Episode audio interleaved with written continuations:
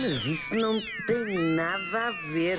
Olha quem é ele. Pois é verdade. Olha, meus amigos, como nós sabemos, ou se não sabemos, ficamos a saber, Portugal tem quatro línguas oficiais. São elas o português, o açoriano. Epá, Estou a brincar! epá. Estou a brincar. São elas o Vai-te correr três. tão mal quando chegares um dia aos São Açores. três, Tão mal. são três, e são elas o do português, o mirandês, que é uma espécie de língua dos pés, mas com X, e outra menos ouvida. Epá. Então vou voltar ao princípio. São as, elas as três línguas oficiais de Portugal: o português, o mirandês e outra menos ouvida, mas não menos falada e usada por mais de 100 mil pessoas. E eu falo da língua gestual portuguesa. E vamos aqui deixar uma correção. Nunca mais digam linguagem gestual. Trata-se de uma língua que, que tem, como eu tinha dito, 100 mil falantes. São cerca de 30 mil eh, surdos e o restante são pessoas à sua volta. E aqui explico porque é que se considera uma língua. É que ela é, de facto, a língua materna de uma grande parte da comunidade surda, em especial surdos que são filhos de, de outros surdos e que, portanto, aprendem a linguagem eh, gestual como língua materna. Ela tem uma gramática e um vocabulário próprios e é uma língua natural, ou seja, tal como as línguas orais, ela vai se desenvolvendo e evoluindo eh, a- ao longo do tempo com a própria eh, cultura dos falantes, tal como as línguas orais. Já sabemos, e está no nome, que é uma língua composta por gestos, não é? Que são feitos naturalmente com as mãos Claro. e é, portanto, uma língua visual e não auditiva. Existe o mito, ou simplesmente não pensámos muito no assunto, que a língua eh, gestual é universal, que é igual, digamos assim, em todo o mundo, que eh, dois falantes de língua gestual se compreenderiam em qualquer lado do mundo. Isto é errado. Ela tem precisamente as mesmas variantes das línguas orais. Existe assim a língua gestual inglesa, holandesa, espanhola. Eu não sei se existe a língua gestual mirandesa, mas fica também aqui a ideia. Mas existe a Existe- açoriana, a gestual açoriana. Foste Não, há de existir. Não, Tiago. não é completamente. Estou a provocá-lo só. Não é, Também. mas olha, não é completamente idiota. Não é? Pois é, porque tem Eh, expressões próprias. Claro, claro que sim. Exatamente. Claro. Claro que sim. Bom, Regionalismos. é- é- exatamente. Em relação a- a- às línguas eh, de vários países, existe a dificuldade de compreensão que existe exatamente nas línguas orais. Ou seja, percebe-se exatamente a língua finlandesa, seja gestual como oral, não se percebe rigorosamente nada se não falarmos naturalmente as eh, língua gestual finlandesa Uhum. ou a língua oral finlandesa. Claro. E existem, de facto, como dizia o Tiago, regionalismos, mesmo dentro de, de Portugal, eh, os regionalismos dos Açores vão ser diferentes do do continente, e dentro do continente existe até a língua gestual à moda do Porto, onde, por exemplo, o gesto para a letra V e o, o gesto para a letra B são precisamente o mesmo. Esta parte estou a brincar. Eu ainda fiquei assim a pensar, isto não Eu pode ser sei que eu estava a ver. Ai, ai, ai. Mas, por exemplo, tem uma graça.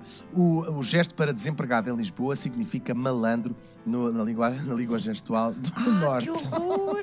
Ou em, talvez seja ao contrário. Não, mas acho que é assim mesmo. Bom, em Portugal, a, língua gestual chegou em 1823, ainda no reinado de Dom João VI, que mandou vir um sueco que estava a desenvolver este sistema lá da terra dele, da Suécia.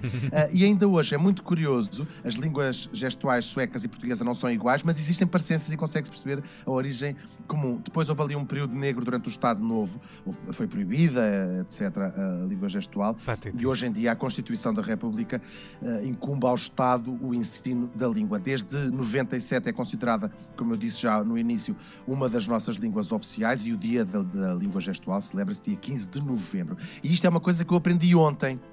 Sendo uma Ah. língua materna, naturalmente que há pessoas que é a única língua que falam.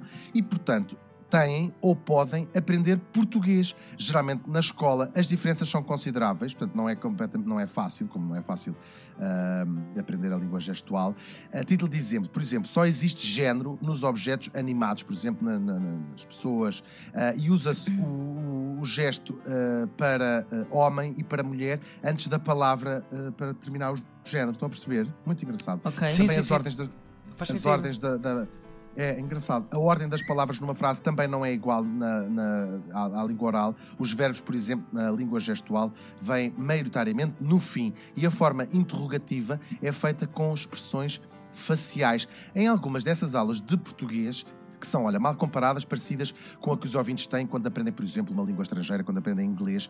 Os alunos que ouvem, e, e com vários graus de audição, seja através de aparelhos ou de implantes cocleares, que é uma tecnologia relativamente nova, que é o que é o implante que se põe cirurgicamente e que permite a audição ou que substitui o processo natural. São uns sinais elétricos que estimulam ali o nervo auditivo e, e, substituem, portanto, a forma natural de ouvir. Bom, esses alunos vão aprendendo as subtilezas próprias das línguas orais, a ironia, os duplos sentidos, as expressões idiomáticas e são muitas as ferramentas que são usadas nas salas de aulas. Eu recebi uma mensagem da Ana Covas, que é uma professora que, para além de muito simpática e de me ter explicado uma data destas coisas, me fez ganhar não o dia, não a semana, mas o ano todo. Vamos ouvi-la falar um pouco de como é que são as suas aulas. Bom dia, o meu nome é Ana Covas, sou terapeuta da fala no agrupamento Dona Maria Segunda em Braga, que é um agrupamento de escolas de referência para o ensino bilingue de alunos surdos. Eu costumo usar o podcast da rubrica Vamos Todos Morrer para trabalhar com os meus alunos do secundário que têm bom ganho auditivo através do uso de próteses auditivas ou implantes cocleares.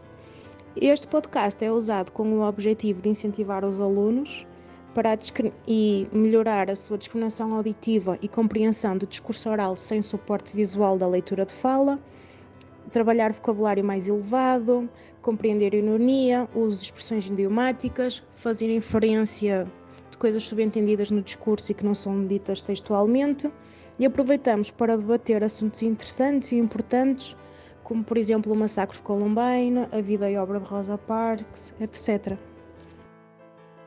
Awesome. Olha, quem faz rádio, e penso que os meus colegas vão concordar comigo, uhum. não imagina que para além dos ouvintes, e até é assim que é nós verdade. chamamos, Isso é tão lindo. também somos ouvidos por surdos, o que é awesome. awesome. Mesmo lindo, lindo. Mesmo lindo. Eu vou acabar por dizer hum. uh, que também os ouvintes, e aqui no sentido uh, não do nosso lato, auditório, mas no lato. sentido dos ouvintes, podem aprender a língua gestual portuguesa. A Associação de Surdos do Porto criou a Escola Virtual de Língua Gestual Portuguesa. Isto enriquece-nos como pessoas e é uma boa maneira de contribuir para derrubar as barreiras na comunicação entre surdos e ouvintes. Hoje não acaba a falar de bolachas, porque, como já perceberam há bocado, teria imenso a ver. Ah, espertalhão! Ah, foi ótimo!